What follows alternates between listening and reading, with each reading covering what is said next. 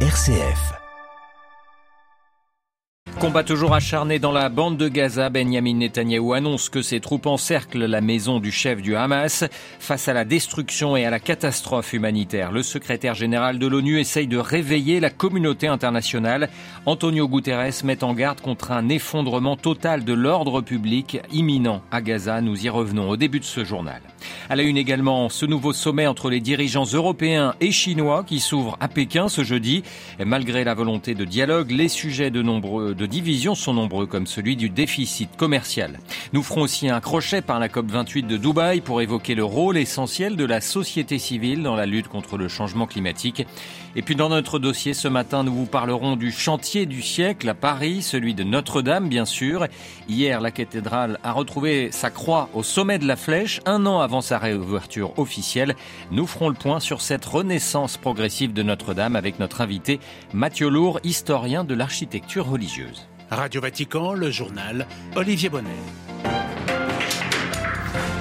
Bonjour, deux mois jour pour jour après les attaques du Hamas contre le sud d'Israël, l'offensive de Tzal se poursuit sans répit sur la bande de Gaza. Face à la catastrophe humanitaire en cours, les Nations Unies tentent d'interpeller la communauté internationale. Hier soir, le secrétaire général de l'ONU, Antonio Guterres, a mis en garde contre un effondrement total de l'ordre public dans le territoire palestinien, invoquant Alexandra Sirgan un article précis de la Charte des Nations Unies. Ah oui, l'article 99 invoqué pour la toute première fois en sept ans par le chef de l'ONU. L'article permet, via une lettre inédite adressée au Conseil de sécurité, d'attirer l'attention sur un dossier qui, je cite, pourrait mettre en danger le maintien de la paix et de la sécurité internationale.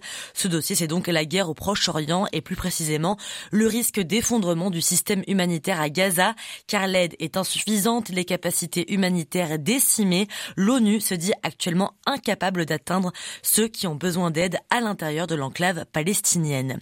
Les conséquences pourraient être irréversibles pour les Palestiniens dans leur ensemble, mais aussi pour la paix et la sécurité dans la région, alerte Antonio Guterres. Il revient donc à la communauté internationale d'utiliser toute son influence pour empêcher une nouvelle escalade et mettre fin à la crise. Pour ce faire, le porte-parole du secrétaire général Stéphane Dujarric plaide pour que le Conseil de sécurité appelle à un cessez-le-feu. Selon plusieurs sources diplomatiques jointes par l'AFP Olivier, le Conseil de sécurité devrait se réunir dès demain. Alexandra Sirgan, merci beaucoup. Et la prise de position du patron de l'ONU, sans surprise, n'est pas du goût euh, du gouvernement israélien. Le mandat d'Antonio Guterres est un danger pour la paix mondiale, a riposté Eli Cohen, le chef de la diplomatie de l'État hébreu. Un autre théâtre de guerre passé au second plan ces dernières semaines, c'est bien entendu l'Ukraine, au-delà du terrain, au sud ou à l'est du pays où les fronts sont presque gelés. Kiev s'inquiète de l'érosion du soutien occidental. Aux États-Unis, le Congrès a échoué hier à adopter une enveloppe promise de 106 milliards de dollars d'aide à l'Ukraine. Une promesse de Joe Biden. Un arrêt de l'aide à l'Ukraine par le Congrès serait le plus beau cadeau à Poutine, a commandé le président démocrate. S'exprimant devant les pays du G7, Volodymyr Zelensky, le président ukrainien, a lui voulu rappeler combien le président russe comptait sur un effondrement du soutien occidental à l'Ukraine. Et puis en Russie, on a appris tout à l'heure que le Conseil de la Fédération de Russie annonçait la date de la prochaine élection présidentielle. Elle aura lieu le 17 mars 2024. Vladimir Poutine ne devrait pas avoir trop de difficultés à se maintenir au pouvoir. Un nouveau sommet entre dirigeants européens et chinois Pékin s'ouvre ce jeudi. Le premier qui ne se tient pas par vidéoconférence depuis 2019. Même si les rencontres directes sont réputées plus propices à de véritables avancées, ce sommet s'ouvre sur de nombreuses divergences de fond euh, sur des questions comme Taïwan ou l'Ukraine.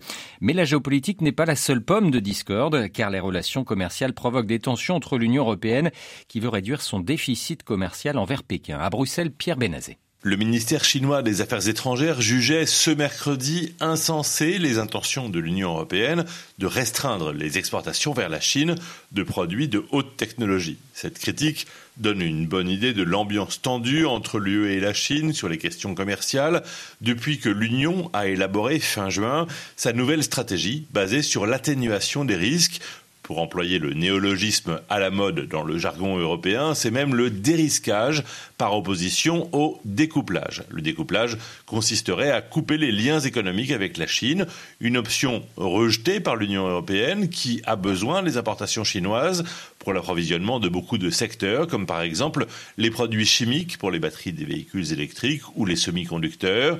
Par ailleurs, le maintien de relations commerciales poussées est une façon aussi de garder des leviers pour parler de questions géopolitiques. L'Union européenne a donc commencé à préparer des barrières, et d'abord dans les domaines de l'énergie verte, mais elle a aussi lancé une enquête sur les véhicules électriques chinois aux grandes dames de Pékin.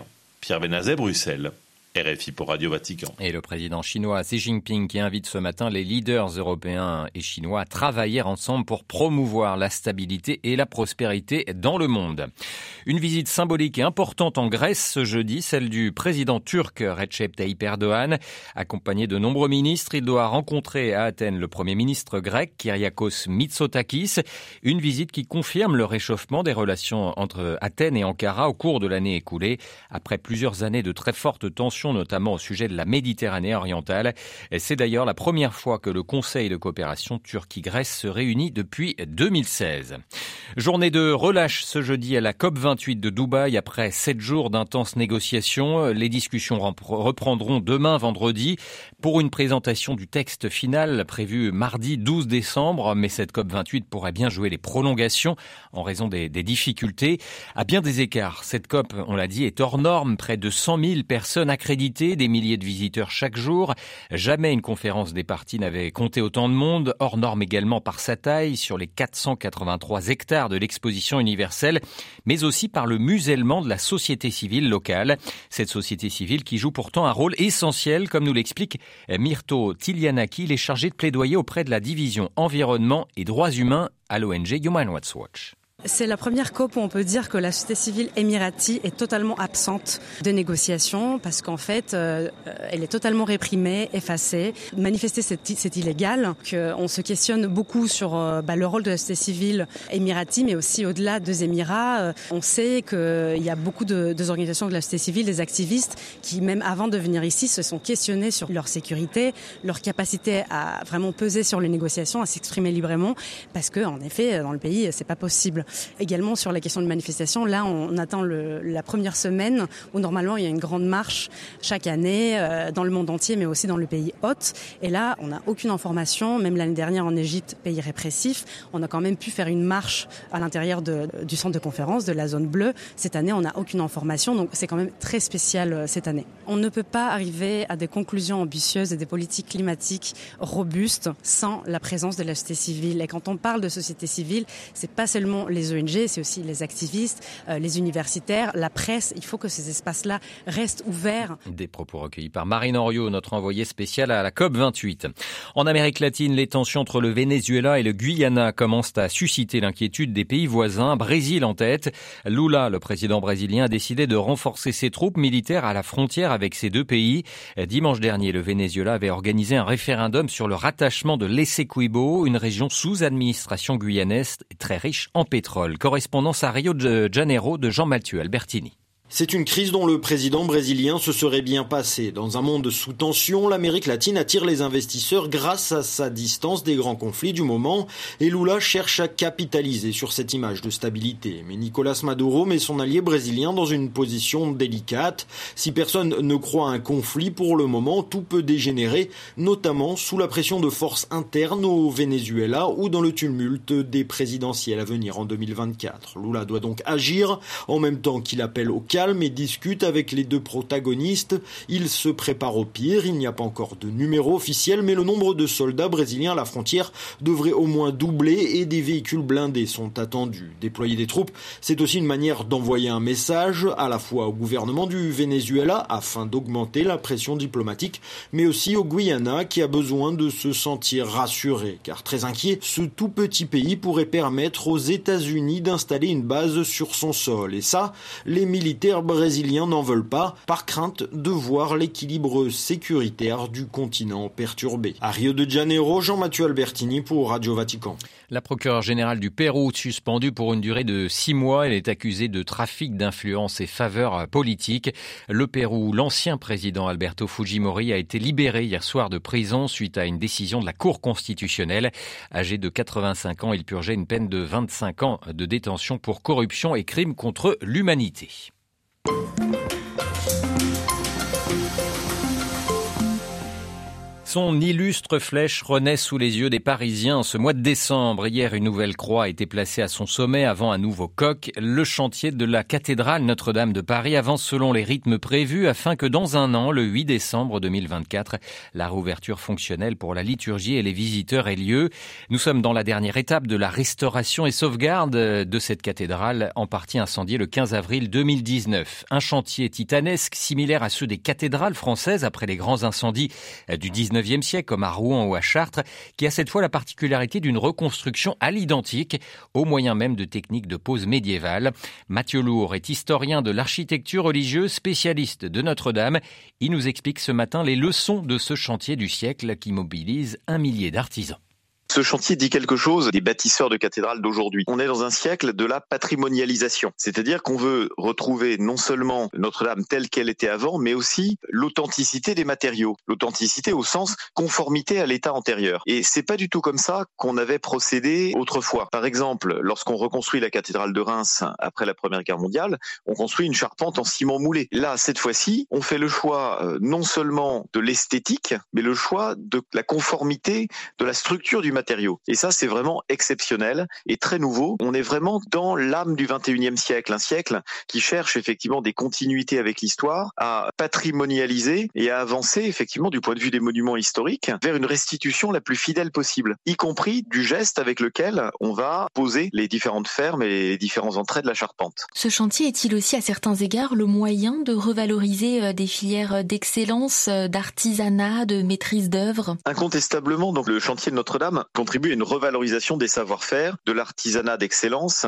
et surtout de la capacité des entreprises à répondre dans l'urgence à des défis majeurs. C'est important pour la France, certes, parce que nous avons des chantiers patrimoniaux euh, immenses qui nous attendent. Pour une Notre-Dame à refaire, combien d'églises rurales, combien de châteaux, combien de demeures, d'enceintes fortifiées ont besoin de ce type d'intervention? Et surtout, c'est une formidable vitrine pour l'excellence française à l'étranger. Actuellement, dans les pays émergents, on assiste à une soif de restauration patrimoniale, d'exaltation des, des monuments nationaux et que la France puisse se positionner comme modèle à la fois pour la formation d'artisans d'art, pour l'intervention sur site, en termes également de conseils, c'est évidemment un des défis majeurs du XXIe siècle. Quelle sera l'identité de la cathédrale après toutes ces métamorphoses? Elle a connu sept métamorphoses. Ça a toujours été pour être différente, pour être dans le style de son époque. Cette fois-ci, on la métamorphose de manière à ce qu'elle soit conforme à son dernier état connu, celui de Viollet-le-Duc. Mais à l'intérieur, en revanche, on va assister à une métamorphose avec l'aménagement liturgique qui sera nouveau, c'est le moment justement où la cathédrale va réaffirmer son âme, son autel, son tabernacle, la présence réelle, l'exaltation de ses reliques à travers le nouveau reliquaire de la couronne d'épines et des autres reliques de la Passion. Donc, on aura là une occasion pour l'Église de rencontrer des millions de visiteurs, d'afficher effectivement son ancrage dans une modernité esthétique,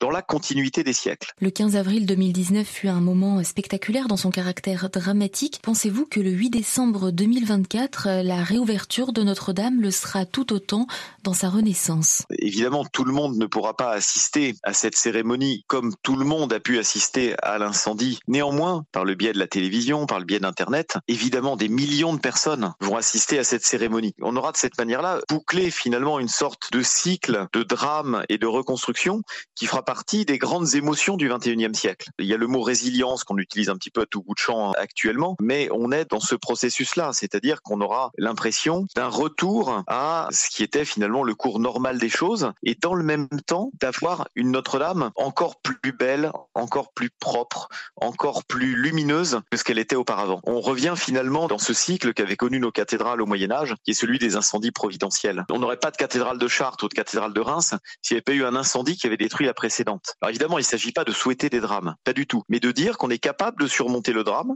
et que le monument blessé, laissé en ruine qui rappelle le drame, il est transmuté par le monument restauré après le drame, qui est à la fois le monument précédent et autre chose. L'histoire a ajouté quelque chose à Notre-Dame. Et là, cet ajout ne sera pas un ajout par un geste architectural contemporain, mais par une restauration absolument exemplaire. Voilà la renaissance de Notre-Dame à la une de notre dossier ce matin. Interrogé par Delphine Allaire, Mathieu Lourd, historien de l'architecture religieuse, était l'invité de Radio Vatican.